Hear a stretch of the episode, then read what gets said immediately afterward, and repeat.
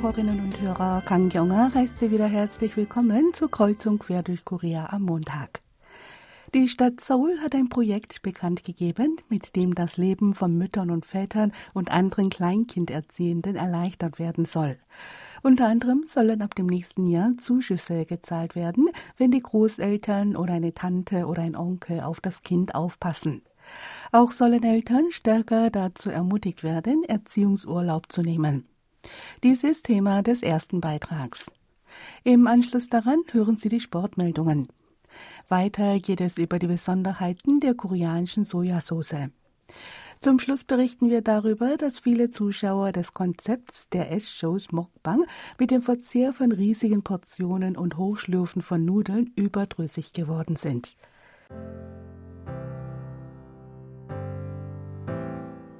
Vorerst aber etwas Musik. Hören Sie das Lied Nach Hause, gesungen von Wiener.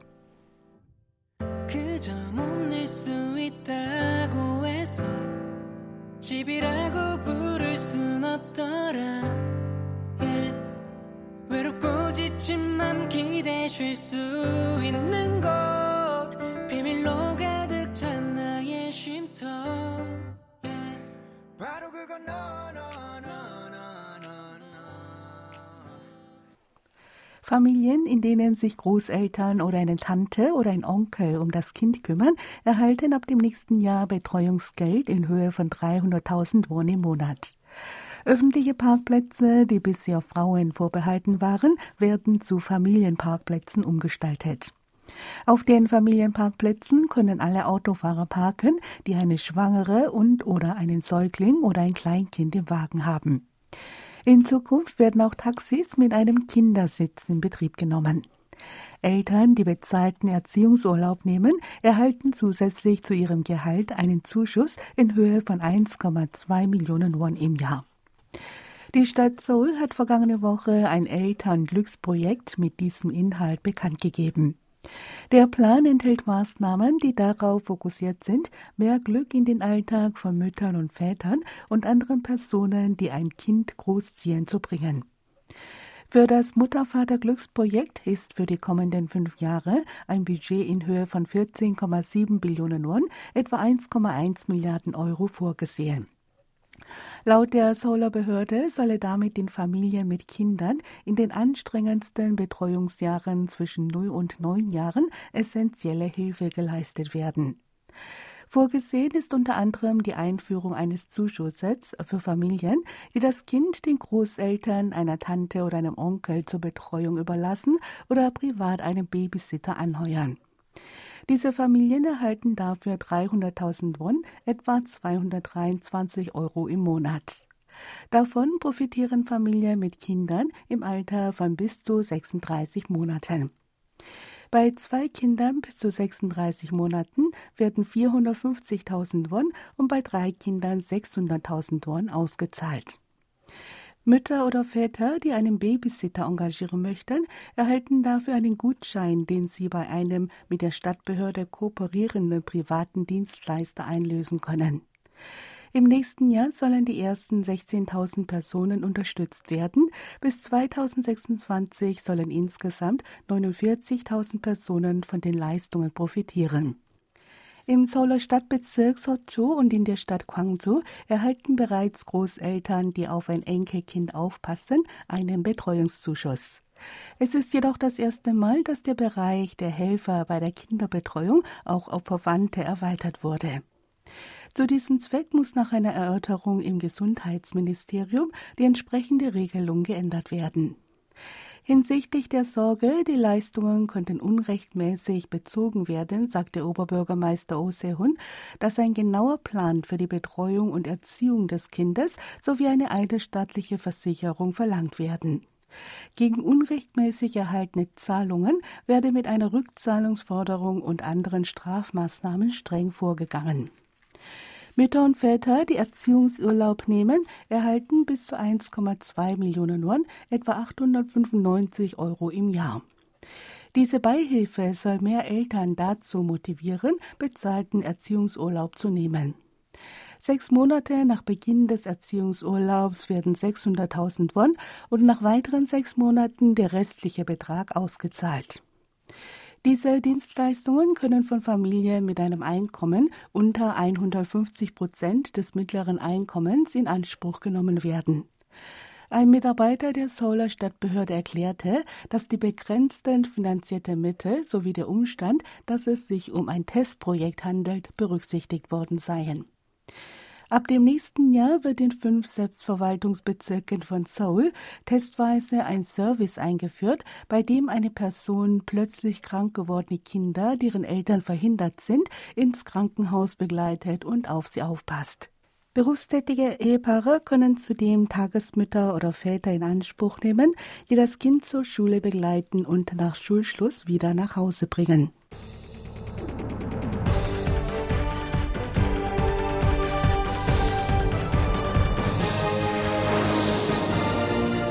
Hören Sie nun die Sportmeldungen. Mit dabei ist Sebastian Ratzer. Hallo, liebe Hörer. Sportschützin I. Juli hat beim Weltcup im Parasportschießen die Goldmedaille gewonnen. Bei dem Wettbewerb im südkoreanischen Changwon konnte die 48-Jährige ihren Sieg im Kleinkaliber Dreistellungskampf 50 Meter mit einem neuen Weltrekord im Finale bejubeln. I erzielte 461,1 Punkte und unterbot den bisherigen Weltrekord von 459,4 Punkten. Die Südkoreanerin hat in dieser Disziplin bei den Paralympischen Spielen 2008 in Peking die Goldmedaille gewonnen. Bei den Para-Asien-Spielen 2010 in Guangzhou wurde sie mit einem asiatischen Rekord Erste. I ist seit 2008 in der Paranationalmannschaft aktiv. Die Sportschützin verbesserte dreimal den Weltrekord und stellte einen asiatischen Rekord auf. Inoffiziell stellte sie vier weitere Weltrekorde und elf koreanische Rekorde auf. I gewann beim Weltcup in Changwon zweifach. Zuvor hatte die Athletin in der Disziplin 10 Meter Luftpistole gesiegt. Landsmännin Yu Song gewann im Kleinkaliber Dreistellungskampf 50 Meter die Bronzemedaille. Bei den Männern siegte der Südkoreaner Ju Song-chol, Kim Hak-son wurde Dritter. Das südkoreanische Team lag bis zum dritten Wettbewerbstag am gestrigen Sonntag mit 19 Medaillen auf Platz 1 in der Gesamtwertung, gefolgt von Frankreich und Indien. Und nun zur nächsten Meldung. Hochspringer Woo Sang-hyuk ist fest entschlossen, beim Diamond League Meeting in Lausanne die für einen Vorstoß ins Saisonfinale in Zürich nötige Punktzahl zu erreichen. Das Finale der Diamond League war schon immer sein Traum gewesen. Der Südkoreaner geht dafür am Samstag beim elften Meeting der Diamond League in Lausanne an den Start. Mit einem Platz unter den besten fünf würde er sich für das Finale in Zürich vom 8. bis 9. September qualifizieren.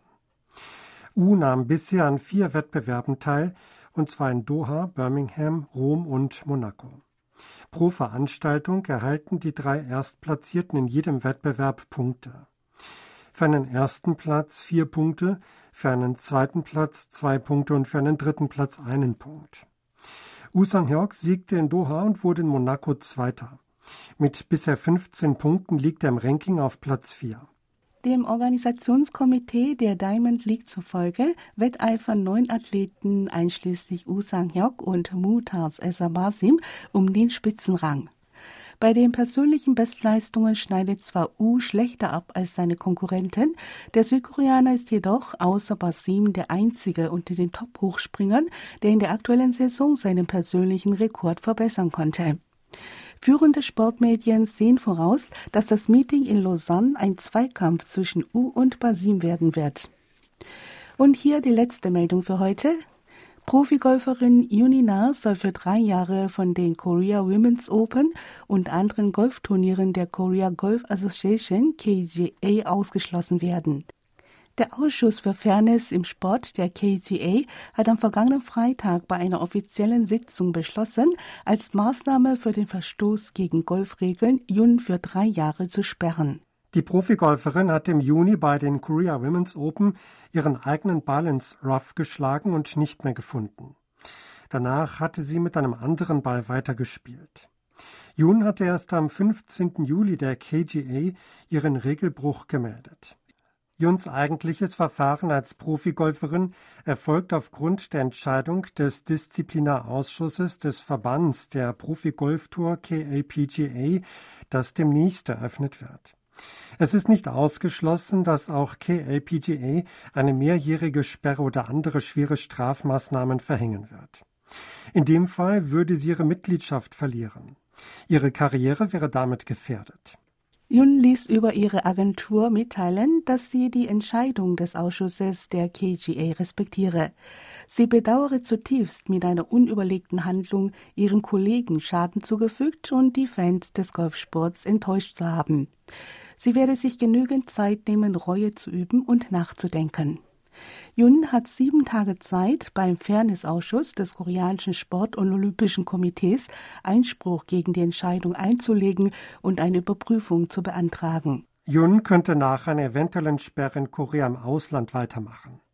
Auf ihre Teilnahme an Turnieren der LPGA Tour hätte die Strafmaßnahme keinen Einfluss. In den USA und Europa wird allerdings gegen Spielerinnen und Spieler, die grob fahrlässig und unfair handeln, strenger und zuweilen mit einer dauerhaften Sperre vorgegangen. Das war's für heute mit den Sportmeldungen. Tschüss, bis nächste Woche.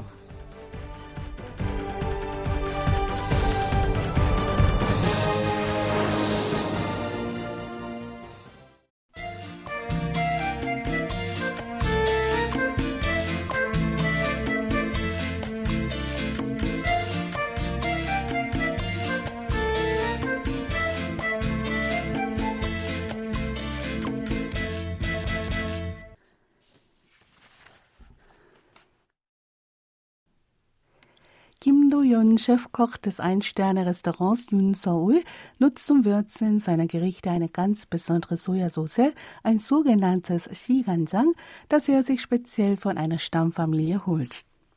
Siganjang ist die ursprüngliche Sojasauce, die wegen ihres besonders guten Geschmacks aus mehreren gereiften Sojasoßen ausgewählt und über eine sehr lange Zeit von manchmal Jahrhunderten gelagert wird. Sie trägt die Bedeutung Saat oder Kern und Kanjang ist das koreanische Wort für Sojasauce.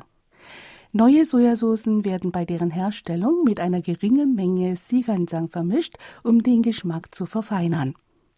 Koch Kim Do-yun sagte in einem Interview mit der Zeitung Tongailbo, dass Siganjang ein besonders intensives Aroma entwickle, je länger es reife.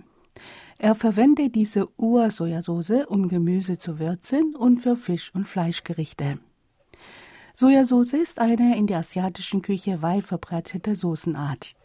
Die in ihrem Geschmack über Jahrhunderte erhaltene und in Familien über Generationen überlieferte Sojasauce Sigansang ist jedoch eine exklusive Tradition der koreanischen Küche. Vor dem Hintergrund der weltweiten Popularität von Inhalten der koreanischen Unterhaltungskultur nimmt auch das Interesse an der koreanischen Küche und koreanischen Soßen und Gewürzpasten zu. Der nationalen Steuerbehörde zufolge betrug im vergangenen Jahr das Volumen des Exports von koreanischer Sojasauce Kansang, Bohnenpaste Tönjang und Chilipaste Gochujang 82,37 Millionen Dollar. Dies ist ein Zuwachs von 36 Prozent im Vergleich zu 2018. Vor allem der Export der Sojasauce Kansang, welche in der koreanischen Küche vielseitig zum Einsatz kommt, verzeichnet ein stetiges Wachstum. Laut der Steuerbehörde verzeichnete der Export von Kansang im vergangenen Jahr einen Zuwachs von 28,8 Prozent verglichen mit 2018. Sojasauce kann je nach Reifegrad in drei verschiedene Sorten unterteilt werden. Sojasauce, die ein Jahr lang gereift ist, wird Hetgansang genannt. Zungansang ist die drei bis vier Jahre gereifte Sojasauce. Zingansang ist länger als fünf Jahre gereift. Je länger die Reifedauer, desto dunkler wird die Farbe und desto intensiver werden Aroma und Geschmack. Das helle Hetgansang wird für klare Suppen verwendet. Das mittlere Zungansang eignet sich zum Würzen von Wurzelgemüse und Eintöpfen. Mit Zingansang werden gewöhnlich Fleisch- und Fischgerichte mariniert. Ujun Hung, der Vorsitzende des Kansang-Verbands, sagte, dass die Bohnenpaste Tönsang nach einer gewissen Zeit schlecht werde. Kansang bleibe aber bei optimaler Lagerung in Tonkrügen jahrhundertelang haltbar. Kansang sei die Krönung der koreanischen Küche Hansik und entscheidend für die Kochkünste einer Familie. Darunter wird das Sigansang in der Stammfamilie Tunga von Generation zu Generation überliefert. Diese Sojasauce von bester Qualität und herausragendem Geschmack wird in Tonkrügen gelagert und bleibt über mehrere Jahrhunderte erhalten. Durch die Methode des Kyopzang wird diese Ursojasauce nie ganz verbraucht. Kyopzang bedeutet, dass bei der Herstellung von neuen Kansang eine geringe Menge des Sigansang beigemischt wird und mit der Mischung die verbrauchte Menge des Sigansang wieder aufgefüllt wird. Kyopzang basiert nicht nur auf Erfahrung, der Methode liegt ein wissenschaftliches Prinzip zugrunde. Bei der Fermentierung werden im Prozess der Zersetzung der Bohnen durch Mikroben verschiedene Enzyme freigesetzt. Bei angemessener Temperatur und unter optimalen Lagerungsbedingungen setzen die Mikroben erneut Enzyme frei. Dies ist der Grund, weshalb der Geschmack von Zigansang mit den Jahren reichhaltiger wird und seinen tiefen Geschmack behält.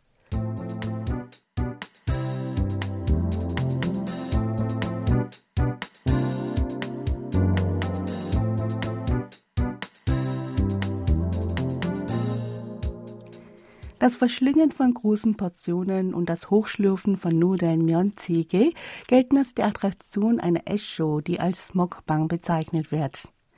Myeonjjigae ist jedoch seit einiger Zeit der Grund für eine hitzige Debatte von Tischmanieren. Es wird der Einwand vorgebracht, dass das Schlürfen von Nudeln gegen die eigentlichen koreanischen Tischmanieren verstoße. Anlass für die Diskussion war eine Sendung, in der der Schauspieler Lee Jong-se auftrat. Dieser hatte in der Sendung Nudeln gegessen, ohne zu schlürfen und zu schmatzen. Die anderen Darsteller hatten ihn darauf getadelt, dass es nicht länger klinge, wenn er beim Essen keine Geräusche mache. Nach der Sendung brach in sozialen Netzwerken eine Welle der Empörung über diese Äußerung aus. Die Nutzer schrieben, dass Schlürfen unhygienisch sei, weil die Suppe überall hinspritze und die Schlürfgeräusche anstößig seien. Auch hieß es, dass Mokbang und Unterhaltungssendungen zu schlechten Tischmanieren anspornten.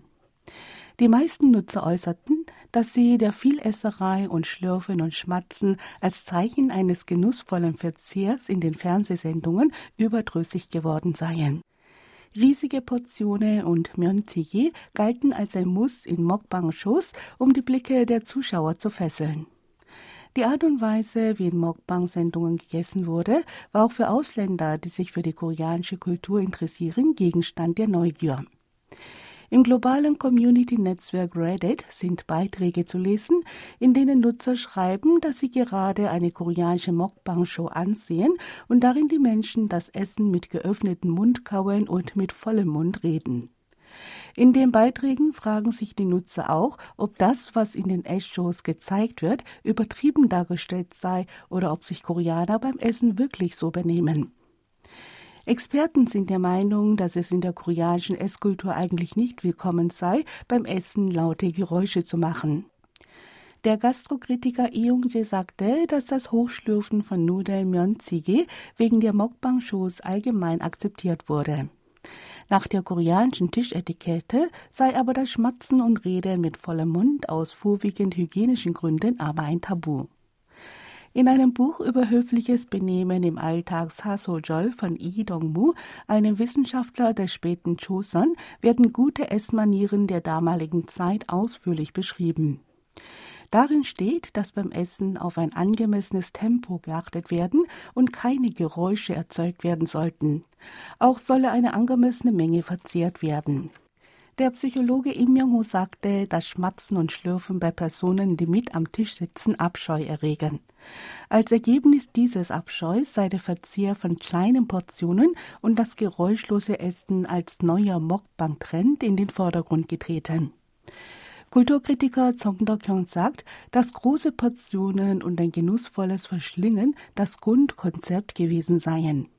In der Flut von Mokbang-Inhalten sei jetzt das Bedürfnis nach einem neuen Format erwacht.